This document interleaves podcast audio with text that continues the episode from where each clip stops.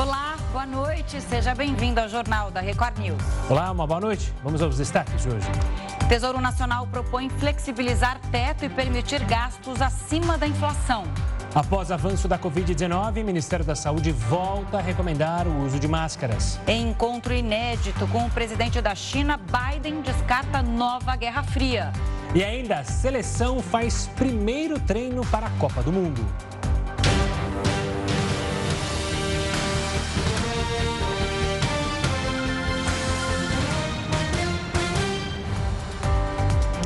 A ponte Rio-Niterói precisou ser fechada no início da noite em ambos os sentidos por causa da batida de um navio que estava à deriva. Quem tem mais informações ao vivo sobre esse acidente, e que acidente, né, Pedro Paulo Filho, é, você que está aí no Rio de Janeiro, boa noite, quais as informações?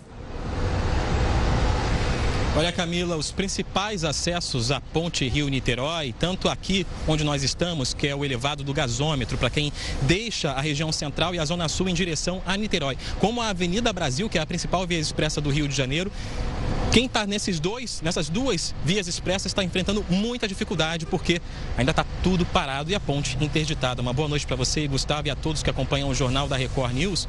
Como eu falei, antecipei, a gente está no elevado do gasômetro e por aqui a gente está na última saída. Para quem está nesse trânsito, ainda consegue sair aqui para não subir a ponte. Mas do lado esquerdo a gente já vê tudo parado, porque já é o acesso à ponte e daqui já não tem mais como voltar. Agora, dá uma olhada ali atrás, vou pedir para o nosso repórter cinematográfico mostrar o trânsito que já se formou por aqui.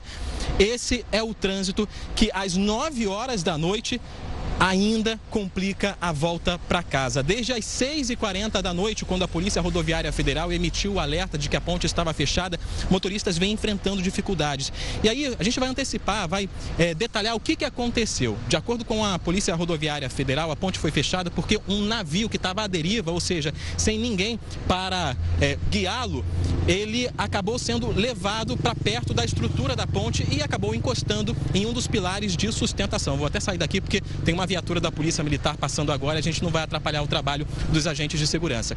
Mas esse navio encostou. Motoristas que passavam pela ponte Rio-Niterói disseram, inclusive, que sentiram a ponte estremecer. Essa, essa embarcação, ela precisou ter três rebocadores para tentar retirá-la essa embarcação, retirá-la ali da, das pilastras de sustentação da ponte, mas a ponte continua fechada porque ainda não se sabe se houve danos à estrutura. São 13 quilômetros de extensão, milhares de Motoristas passam todos os dias trafegando tanto em direção à região metropolitana como aqui à capital. E olha só, a gente vê muita gente agora voltando a pé. As pessoas que saíram dos ônibus porque não aguentaram esperar, afinal de contas, já são cerca de duas horas e meia sem poder seguir viagem. Eu vou tentar até conversar aqui com algumas pessoas que estão parados no trânsito. Esse taxista está aqui parado. Há quanto tempo você está parado? A gente está ao vivo na Record News. Quanto tempo parado aqui no trânsito? Às duas horas. Duas horas parado. Já sabia do acidente ou foi pego de surpresa? Pego de surpresa. E aí, está indo para Niterói? Tentando, né? Se não abrirem, já tem alguma alternativa? Pelo menos se ele falasse que não vai abrir, eu passar por Magé. Que é um percurso bem maior, circundando a Baía de Guanabara. Ainda assim, vale a pena do que esperar. É, vale a pena. Vale a pena mesmo. Boa viagem na medida do possível aí para você, viu? E olha só, é, Camila e Gustavo, a gente aqui, ó, temos um, inclusive, um motorista de ônibus. Posso falar contigo rapidinho? Deixa eu tentar subir aqui. Quanto tempo já parado aqui tentando atravessar a ponte? Uma hora e meia. Os passageiros desistiram, pelo visto. É, alguns já estão descendo, aproveitando que a gente está na subida da ponte e está indo de Uber ou indo para Praça 15 para poder ir de barca. Uma vez que botaram barcas extra lá e aí está sem previsão. O navio está agarrado lá na ponte ainda. Tá certo, muito obrigado. Boa sorte aí no trabalho. E olha, Camila e Gustavo, de acordo com o prefeito do Rio, Eduardo Paes, ele conversou com a concessionária responsável aqui pela ponte Rio-Niterói, que disse que a princípio não houve abalo à estrutura, mas a ponte só vai ser liberada quando toda a checagem for feita e a gente segue acompanhando. Volto com vocês. Tá certo, Pedro Paulo. Obrigado pelas informações, pela atualização. Um forte abraço a você e a toda a equipe e um ótimo trabalho. Vamos continuar falando sobre esse impacto no trânsito, na ponte Rio-Niterói. O Geraldo Portela, especialista em gerenciamento de risco, está conectado com a gente. Geraldo, uma boa noite, obrigado pela participação aqui conosco. Eu queria pegar primeiro o gancho justamente é, do que o Pedro Paulo falou, que não há expectativa da liberação, pelo menos não houve por parte da prefeitura e da concessionária um prazo. Como é que, como é que os engenheiros fazem para definir se, olha, está seguro ou não está seguro? E eu penso também, na hora que liberar, Daria para liberar toda essa gente que está passando, porque só vi veículos de grande porte, né? Vai ter ônibus passando por ali. Ou seja, é seguro, não é seguro? Como dá esse aval? Sim, boa noite a todos que nos acompanham. É, são vários tipos de inspeções. Você tem inspeções que são puramente visuais, você já consegue detectar a presença de trincas, danos estruturais, é, armadura exposta, caso aconteça algo desse, desse nível. Né?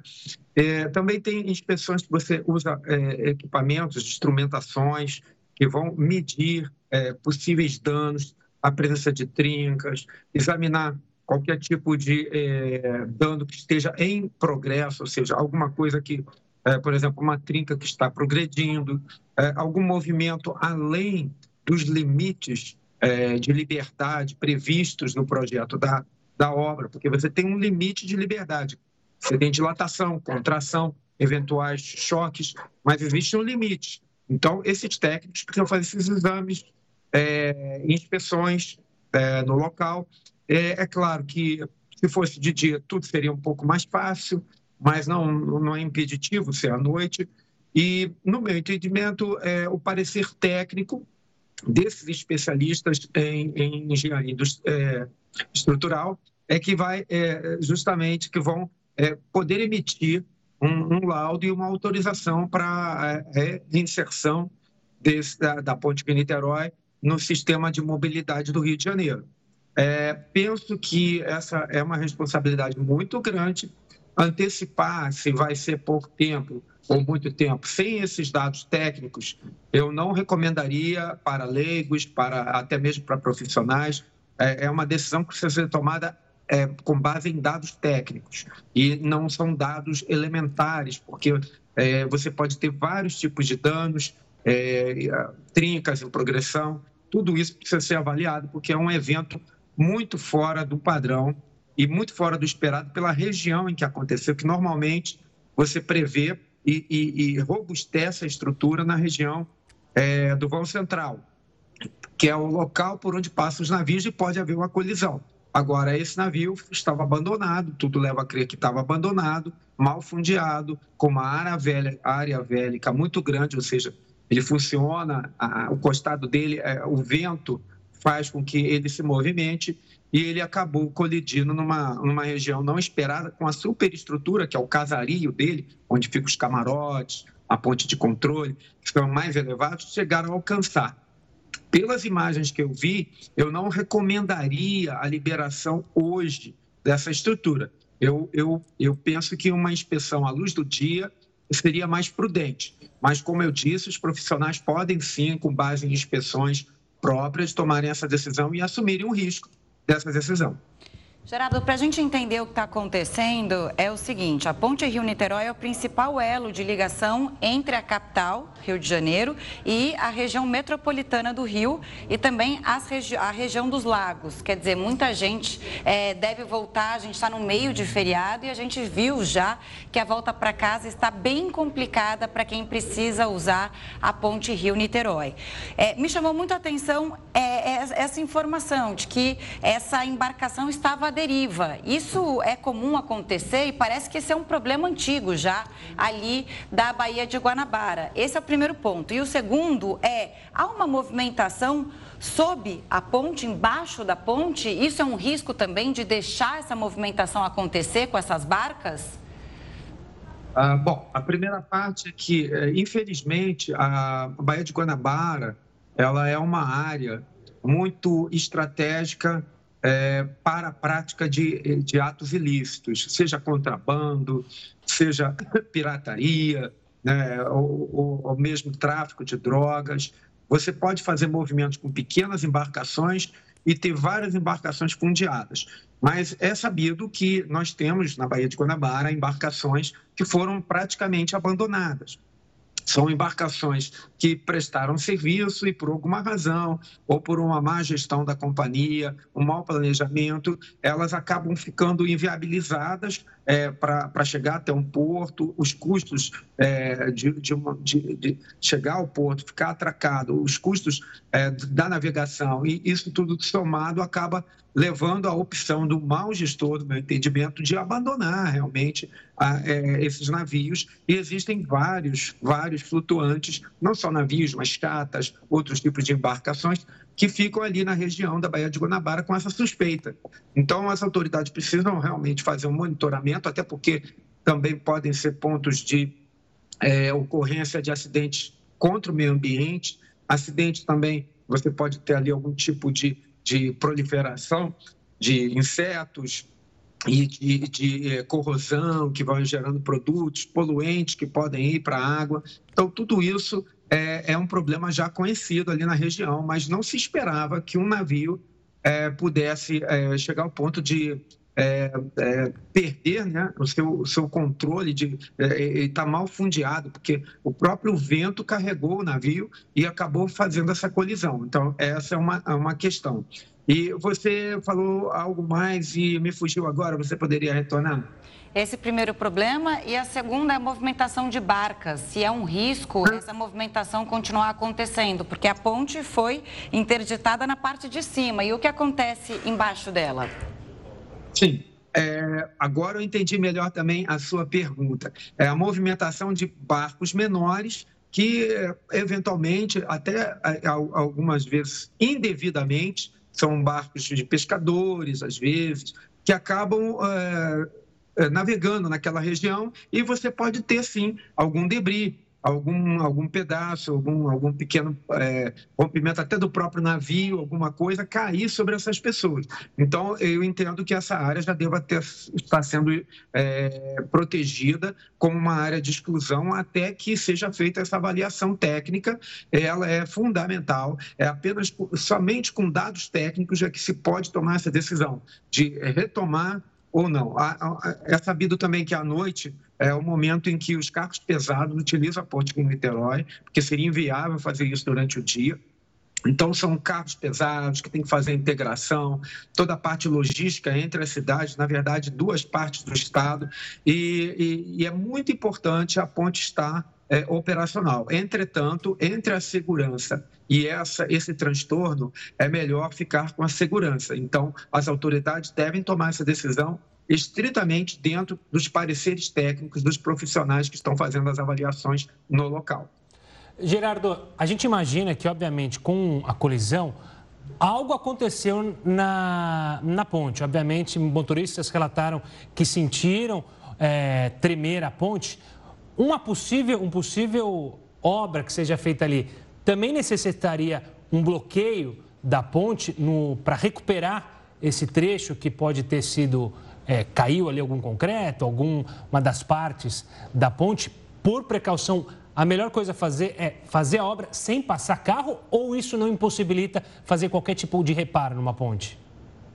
Bom, nós uh, não temos ainda a informação do, da severidade do dano causado à ponte, mas é, esse é um evento que a gente que a, trabalha com análise de risco, a gente qualifica como Major Accident Event. O que, que é isso? Um evento acidental maior. porque Ele pode escalonar, escalonar, escalonar e complicar muito a vida da cidade. Porque é, é, um, é um, um meio fundamental é, de viabilizar a mobilidade no estado do Rio de Janeiro e engloba restrições não só à movimentação de veículos, mas também de navios acessarem ou não o porto, dependendo do grau é, de avaria na estrutura da ponte. E se for uma avaria assim, apesar do movimento, apesar das imagens que nós vimos, pode ser que eh, chegue-se à conclusão que ela está estável, que não tem nenhum risco estrutural para quem passe na ponte, embora danificada. Então, você pode contingenciar, reduzir é, o peso dos veículos, controlar isso, mas nós sabemos que é uma via extremamente exigida. Então, ela tem que estar muito bem para poder ser aberta ao público, porque ela não terá é, dias de monotonia. Sempre a ponte de Niterói vai ter um tráfego pesado, muita gente passando nela. Então, essa é uma questão que, de acordo com o dano que for identificado, isso é um trabalho de engenharia, você vai determinar se pode até abri-la e fazer o reparo, que vai causar um, causar um tipo de transtorno, ou você pode ter, sim, que fazer uma interrupção que pode ser de uma semana, duas semanas, pode ser até de mais tempo.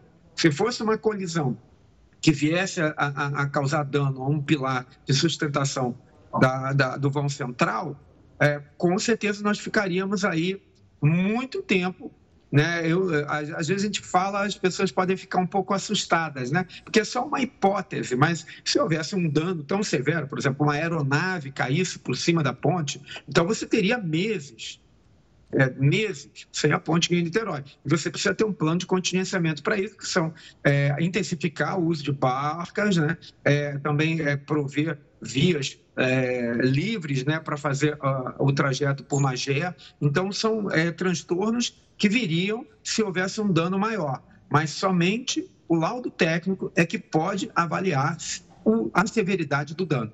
Nós acompanhamos apenas as primeiras horas após esse acidente, o trânsito já com nó, né, a ponte completamente interditada. E para a gente entender o impacto dessa colisão, olha só, essa embarcação tem 200 metros de extensão, 30 metros de largura e a âncora de 7,5 7,5 toneladas, não conseguiu segurar a embarcação.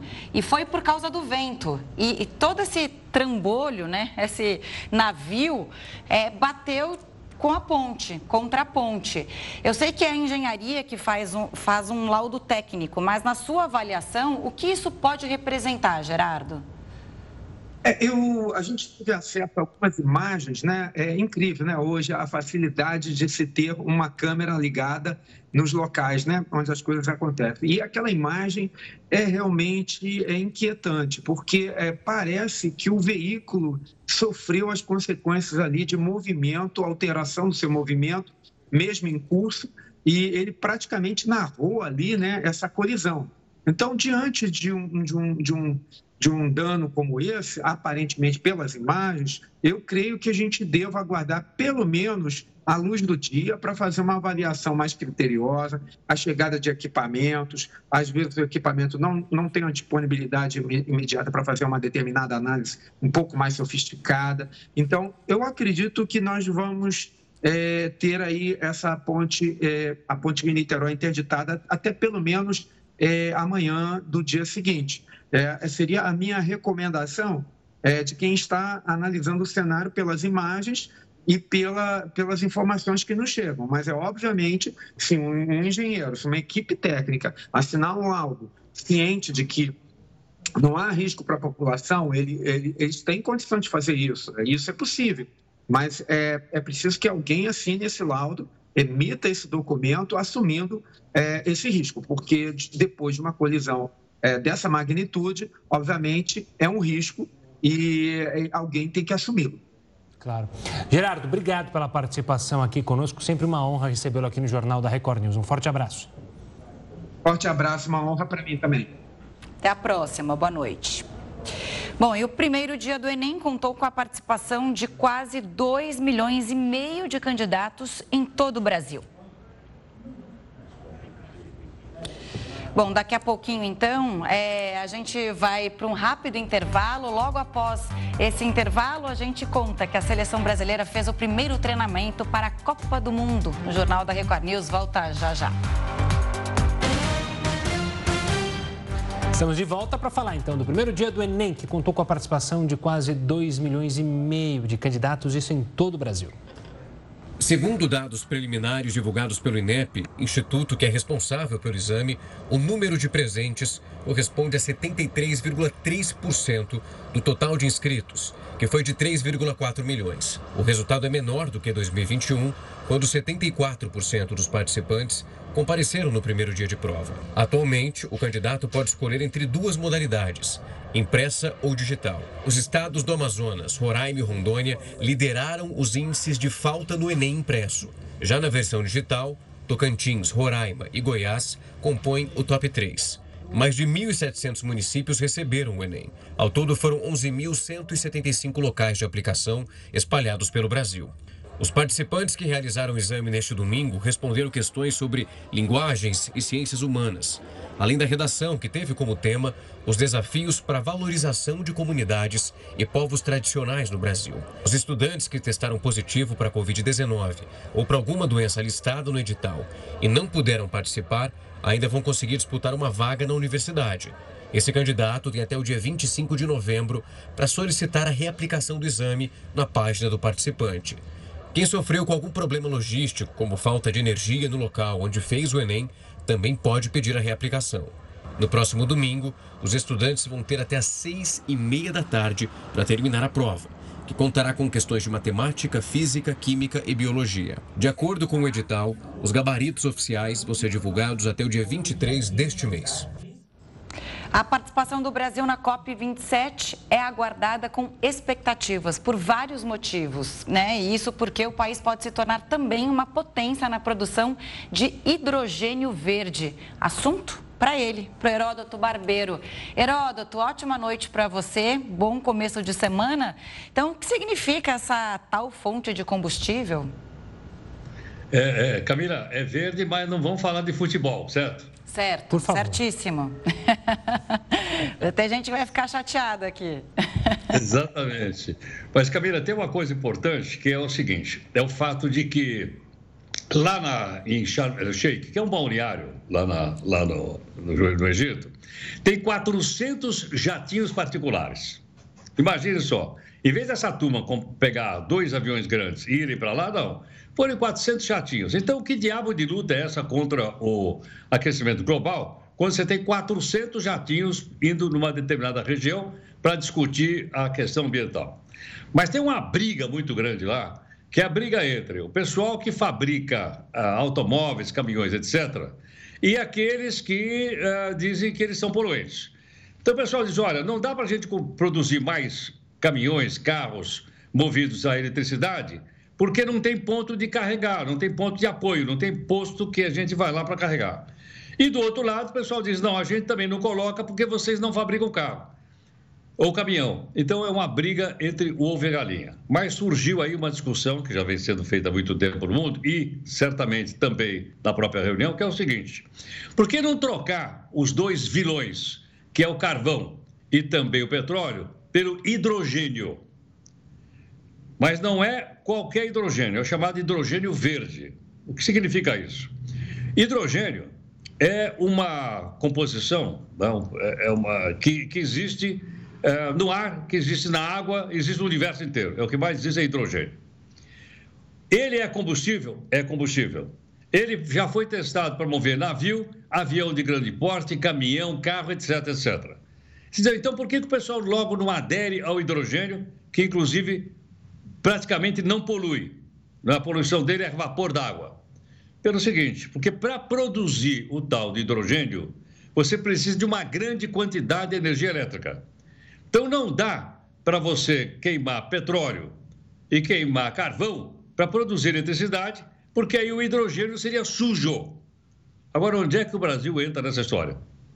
O Brasil é o seguinte: a nossa matriz ela é principalmente uma matriz é, limpa de geração de energia. Nós temos energia hidráulica no país, que é em grande quantidade, estamos avançando na energia eólica, essa que a gente está mostrando do ventilador aí, e estamos avançando também na energia solar. Então, o Brasil poderia produzir um hidrogênio que não poluísse, não usaria nem carvão, nem diesel. E esse seria, então, uma nova commodity para ser vendida no mercado mundial. E o mercado precisa, principalmente, a gente já acompanhou aqui, por causa dos desdobramentos daquela famosa guerra da Ucrânia que não, que não, que não acaba nunca e por causa do inverno europeu. Há investimento no Brasil? Há. Há desenvolvimento no Brasil? Há. Então, está tá aberta uma estrada para que o Brasil possa entrar através desse chamado hidrogênio verde e colocar o seu produto no mercado mundial. Aliás, ele, eu andei estudando aqui, eu não sabia um monte de coisa, mas ele pode ser liquefeito também. Então, ele poderia ser transportado por caminhão-tanque ou mesmo por navio-tanque. E aí poderia ser vendido na Europa ou em qualquer lugar do mundo. Agora vamos ver se a gente abre caminho para que o hidrogênio verde traga mais divisas para o nosso país e contribui, contribua para o desaquecimento global. Vamos ver se a gente aproveita essa oportunidade, né? Na história do Brasil há inúmeras oportunidades, que é o famoso trem que passou e a gente não subiu. É, essa daí é uma delas. Ela se abre bem. Porque você veja, enquanto outros países do mundo dependem de carvão e de petróleo para gerar energia elétrica, nós dependemos pouco. Para ter uma ideia, a termoelétrica no Brasil é só 2% da energia que a gente consome. E assim mesmo só quando os reservatórios estão muito vazios. Então nós temos uma grande chance aí pela frente, é? que é, ao mesmo tempo, ajudar no desaquecimento global e ter uma commodity para ser colocada no mercado mundial e trazer divisas para o nosso país. Boa, Gabi. A gente volta a se falar amanhã, combinado? É, mas amanhã é feriado. Ah, feriado para quem? É, vamos estar tá aqui. Eu tô Te aqui. espero. Não vem, Te não. esperamos. Vai atender o Skype, sim. Forte abraço, Gabi. Obrigado. Tchau, tchau. Já, já, já avisa o Faísca aí, tá bom? Um beijo. Tchau, tchau. Vamos falar de futebol? Porque hoje foi o primeiro dia de treino da seleção brasileira, visando, obviamente, a Copa do Mundo. Ainda sem o time completo, o Brasil enfrentou um adversário que certamente não estará no Mundial: o frio. Nem as baixas temperaturas e a chuva afastaram os torcedores em Turim, na Itália. Entusiasmados, eles puderam ver de perto os ídolos da seleção brasileira. O atacante Richarlison foi o mais assediado e retribuiu. Driblou os seguranças para dar autógrafos e tirar fotos com os fãs. 24 jogadores se apresentaram no centro de treinamento da Juventus para o início dos trabalhos. O atacante Neymar e o zagueiro Marquinhos tiveram problemas no voo e chegaram atrasados, mas fizeram exercícios na academia. O técnico Tite foi o primeiro a aparecer no gramado. Os três goleiros e os jogadores que não atuaram por seus clubes no fim de semana participaram das atividades.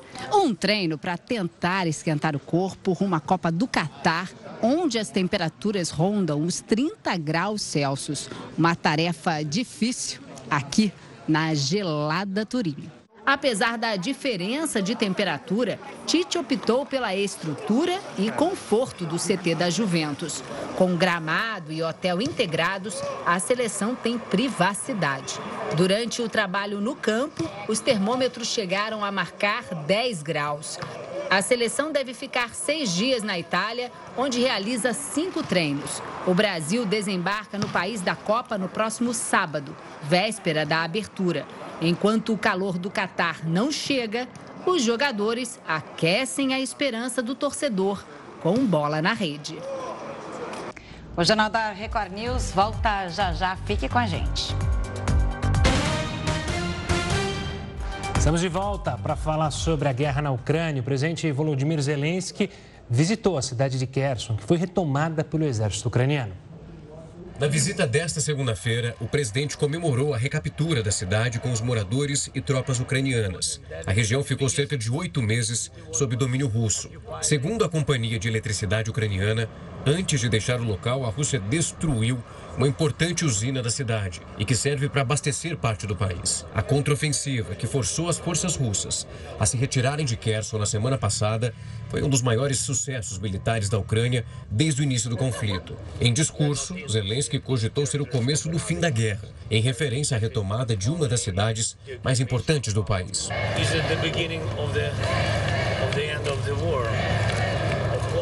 Esse é o começo do fim da guerra. Você vê nosso exército forte. Estamos chegando passo a passo ao nosso país. A todos os territórios temporariamente ocupados. Mas é um longo caminho, difícil, porque esta guerra levou os melhores heróis do nosso país.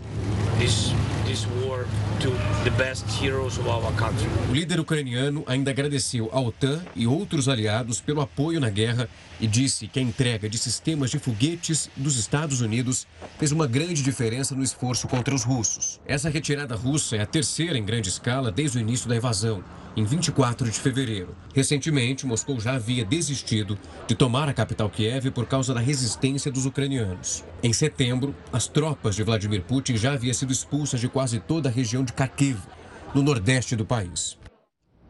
Os presidentes dos Estados Unidos e da China se encontraram na Indonésia, isso antes da cúpula do G20. A correspondente Silvia Kikuchi tem mais informações. Oi, Silvia, boa noite. Olá, Camila, Gustavo. Antes de viajar, o presidente Biden afirmou que as linhas de comunicação entre Estados Unidos e China permanecem abertas para evitar conflitos. O encontro foi o primeiro desde que Biden assumiu o poder.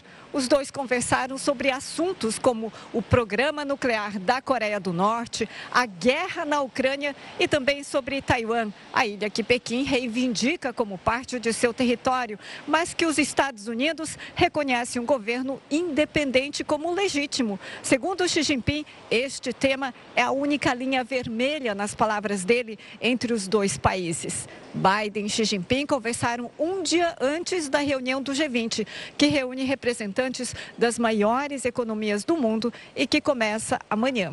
Camila, Gustavo. Para falar mais sobre a importância desse encontro, a gente conversa agora com Maurício Santoro, professor de Relações Internacionais na Universidade do Estado do Rio de Janeiro. Professor, uma boa noite, obrigado pela participação aqui conosco no Jornal da Record News. Eu queria começar falando justamente sobre esse encontro de dois presidentes que chegam mais fortes do que se imaginava, né? No caso de Xi Jinping, nem tanto, mas ele assume um terceiro mandato, isso já era esperado. Mas para Joe Biden, ele chega fortalecido, com um desempenho muito melhor do que era esperado nas eleições de meio de ano. Isso traz algum sabor a mais para esse encontro? O que, que a gente pode analisar? Boa noite, Gustavo. Boa noite, Camila. Exatamente. Tanto Biden quanto Xi Jinping chegaram à Indonésia para esse seu primeiro encontro presencial como presidentes ah, fortalecidos por essas vitórias políticas recentes dentro dos seus próprios países. Então, no caso do Biden, uma eleição de meio de mandato, legislativa e para os governadores, que foi muito melhor do que aquilo que se esperava. Muitas pessoas acreditavam que seria uma grande onda dos republicanos, em particular do ex-presidente Donald Trump, e na verdade não foi assim. E aparentemente os democratas vão conseguir, inclusive, manter a maioria no Senado, o que é muito importante para o Biden. E no caso do Xi Jinping, um vigésimo congresso do Partido Comunista que confirmou a sua hegemonia hoje dentro do, do Estado chinês, de uma maneira como nenhum dos seus antecessores tinha desfrutado desde a morte do Mao Tse Tung lá em 1976. Então, também pelo fato de que os dois presidentes estão muito fortes internamente, eles têm mais espaço para barganhas e negociações. A conversa de hoje foi também bastante positiva, se chegar, chegou ali alguns acordos importantes, em particular um desejo dos dois governos de voltarem a trabalhar juntos na questão do combate à mudança climática.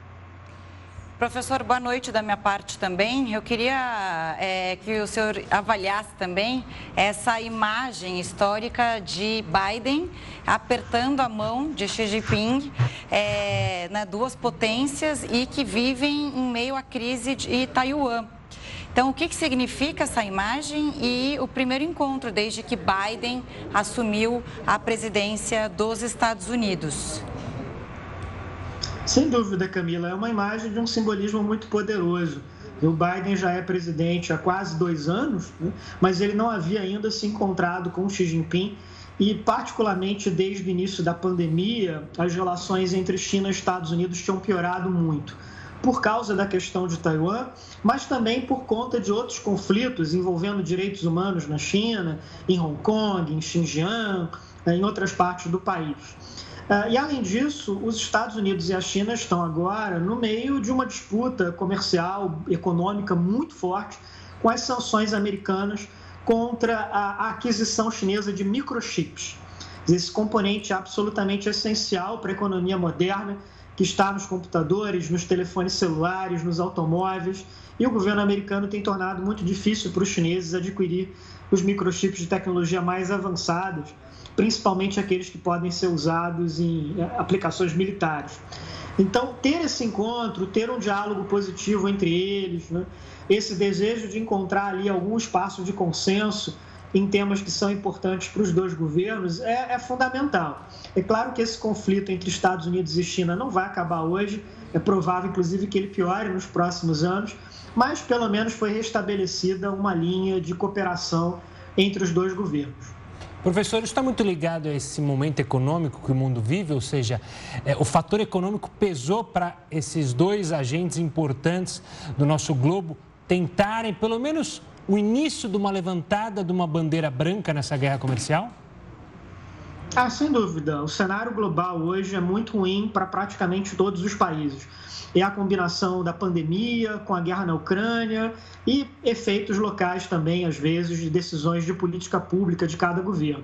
Então, no caso chinês, é um país que deve crescer agora em 2022 entre, em torno de 2,5%, o que para os padrões chineses é um número muito baixo é até possível que neste ano o Brasil cresça mais do que a China, o que seria uma coisa inédita em várias décadas. E no lado americano, um problema muito grave com a inflação. A inflação nos Estados Unidos está em mais de 8% no acumulado do ano, o que é o maior índice para os Estados Unidos em 40 anos. Então, é, essa pressão econômica, tanto do lado da China quanto do lado dos Estados Unidos, também é algo que impulsiona os dois presidentes para tentar chegar em algum acordo.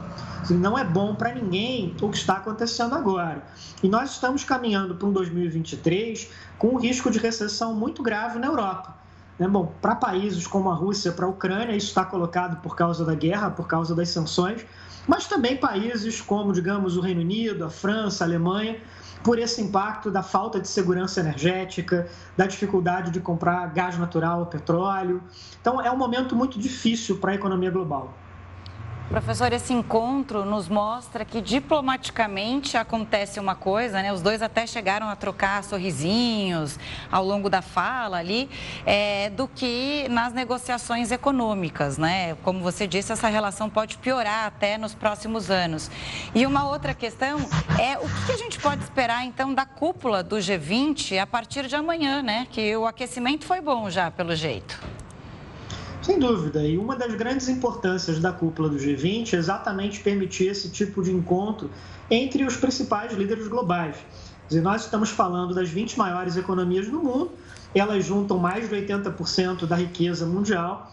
E a cúpula desse ano tem três grandes temas que foram escolhidos pelo governo indonésio, que é o anfitrião. Um desses temas é a arquitetura global de saúde, dizer, pensar uma resposta global para a pandemia. O outro deles é a questão da transição energética, quer dizer, como sair de um mundo ainda muito dependente da queima de combustíveis fósseis, de uma economia baseada em carbono, para tecnologias mais limpas. E o terceiro tema é a transformação digital da economia. Então, é claro que esses três assuntos são também importantíssimos para a China, para os Estados Unidos, que em grande medida são os países que lideram uma série de inovações tecnológicas nessa área. E vamos lembrar também, pensando aí da perspectiva do Brasil, que em 2024 o Brasil vai ser o anfitrião do G20. Então, em pouco tempo, nós estaremos recebendo também os principais líderes mundiais para debater muita coisa importante aqui no Brasil. E essa semana, além da cúpula do G20, há também a COP27 no Egito, que é a reunião anual da ONU sobre mudança climática. Também um, um encontro importantíssimo para o Brasil. Tá certo. Professor, obrigado pela participação aqui conosco e pela análise sobre esse encontro histórico entre o presidente chinês e o presidente americano. Um forte abraço e até uma próxima. Eu que agradeço, Gustavo, Camila, uma boa noite. Ótima noite, professor. Bom, e hoje é dia de prova de fogo em Itapsirica da Serra. E toda a repercussão do reality show, desculpa, você confere em A Fazenda News. Logo mais, um dos peões deve ganhar um poder que pode mexer na formação da próxima roça da temporada. Na última mesa redonda, a jornalista Fabiana Oliveira recebeu a modelo Natália Deodato e o jornalista Felipe Campos. E eles soltaram o verbo sobre duas participantes do grupo A. Eu não gosto da Deolane, né? Então, assim, por mais que eu queira. Para mim, assim, duas pessoas deviam ter saído já desse jogo, que é tanto a Deolane quanto a Pétala. Para mim, elas não entregam absolutamente nada. A Deolane só sabe ficar deitada no sofá com comendo batata frita, arroz e xingando o povo. E no programa de logo mais, a promessa é de muita opinião e bom humor. Isso porque o cantor Tiago Servo e a cantora Li Martins estarão presentes na bancada. Então não perca a Fazenda News. Começa logo após a exibição do reality na Record TV. E hoje é o Dia Mundial do Diabetes, data que marca a campanha de conscientização sobre a doença que afeta 537 milhões de pessoas ao redor do mundo. Fome e sede frequentes, vontade de urinar, fraqueza e também cansaço estão entre os principais sintomas do diabetes. A doença que atinge mais de 500 milhões de pessoas no mundo entre 20 e 79 anos, o que representa 10,5% da população nessa faixa etária. O Brasil é o sexto país com incidência de diabetes no mundo e o primeiro na América Latina. No total, são 15,7 milhões de pessoas adultas com esta condição. E a estimativa que até 2045 a doença alcance 23,2 milhões de brasileiros.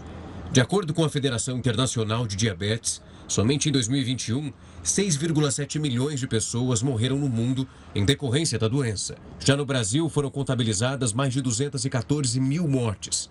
A patologia também foi responsável por 2,8% das mortes de pessoas com menos de 60 anos no país. Diabetes é uma doença em que ocorre o aumento dos níveis da glicose no sangue. É muito importante aquele indivíduo que tem um diagnóstico de diabetes, que ele faça o, o, acompanhamento e o tratamento adequados. Por quê? Porque hoje a gente sabe que o diabetes é uma doença que se a gente trata da forma adequada, eu consigo minimizar e muito todas as complicações que podem vir associadas à doença. O tipo mais comum da doença é o diabetes mellitus, que é classificado em dois grupos, tipo 1 e 2. O primeiro é aquele em que o pâncreas produz pouca ou então nenhuma insulina. As causas podem ser genéticas, hereditárias, por ação de toxinas, consequências de infecções ou por questões autoimunes. Já o diabetes mellitus tipo 2 corresponde à resistência insulínica. O indivíduo até produz a insulina, mas os tecidos, principalmente os músculos, não conseguem usá-las. Se isso acontece, a glicose não entra nas células musculares e se acumula no sangue. Geralmente, esse tipo é associado à síndrome metabólica, principalmente à ingestão de um número elevado de calorias e à obesidade. Outra condição bem comum relacionada à doença é a neuropatia diabética, conhecida como pé diabético, caracterizada principalmente por uma dor crônica. A condição costuma afetar os nervos das extremidades do corpo. Então, quem tem diabetes tem uma alteração dos nervinhos na periferia e ele tem alguma, alguns sintomas, como formigamento, pontada, facada, choque, queimação, uma sensação de aperto nos pés e até como se a sola do pé tivesse um pouquinho mais abaulada, como se estivesse mais arredondada. Tudo isso são características de dor neuropática, são características que têm que ser tratadas. E são tratadas com anticonvulsivantes, antidepressivos e alguns outros medicamentos.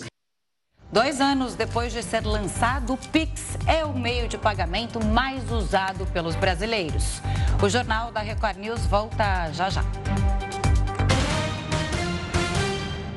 Jornal da Record News de volta aí para falar sobre a ponte Rio-Niterói, que precisou, como a gente mostrou aqui, ser fechada depois que foi atingida por um navio à deriva. O prefeito Eduardo Paes disse que equipes técnicas vistoriaram três pilares e não detectaram nenhuma avaria na estrutura, apenas danos de pequena montagem. Por isso, o tráfego começou a ser liberado e a Polícia Rodoviária Federal abriu parcialmente a via. A ponte vai continuar assim até amanhã, quando será feita uma nova inspeção para que todas as faixas sejam liberadas. De acordo com a Marinha, o navio que atingiu a ponte estava ancorado na Baía de Guanabara desde 2016.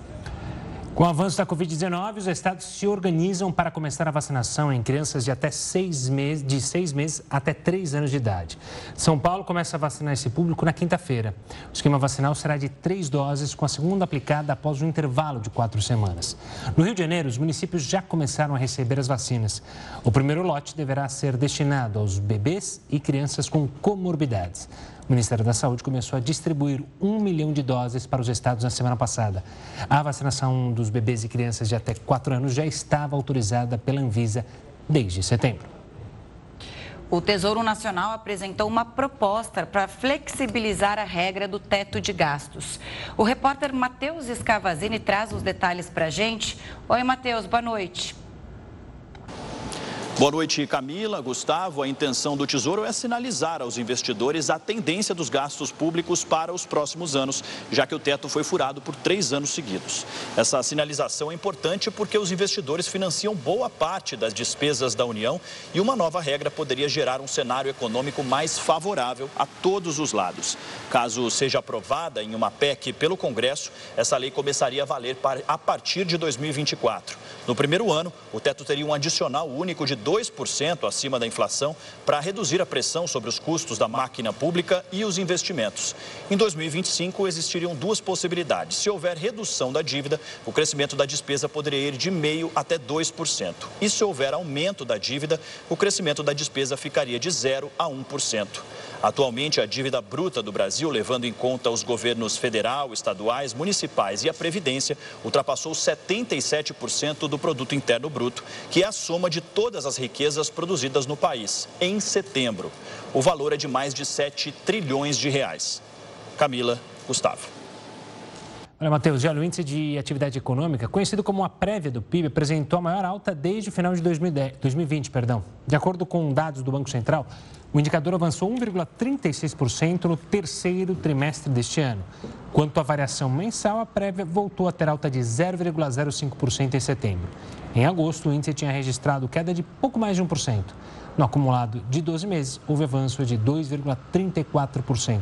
O Banco Central usa a prévia do PIB como base para a definição da taxa básica de juros. O PIB oficial, calculado pelo IBGE, será divulgado no início de dezembro. A Embraer acertou um financiamento de mais de 2 milhões de reais com o BNDES. A aprovação foi anunciada pelo Banco de Desenvolvimento. O dinheiro será utilizado para a produção e exportação de aeronaves comerciais. A operação reforça a captação de crédito rotativo de 650 milhões de reais com instituições financeiras ou estrangeiras, anunciada recentemente pela Embraer. Nesta segunda-feira, a empresa também divulgou os resultados financeiros do terceiro trimestre e confirmou um prejuízo líquido de 93 milhões de reais. Um levantamento da Febraban mostra que apenas dois anos depois do lançamento, o Pix já se consolidou como o meio de pagamento mais utilizado no país. O Pix foi lançado em novembro de 2020. Em pouco tempo, os brasileiros adotaram a ferramenta como principal forma de transferência bancária. Segundo dados da Febraban, do dia em que foi criado até setembro deste ano, foram 26 bilhões de transações, que ultrapassaram os 12 trilhões de reais.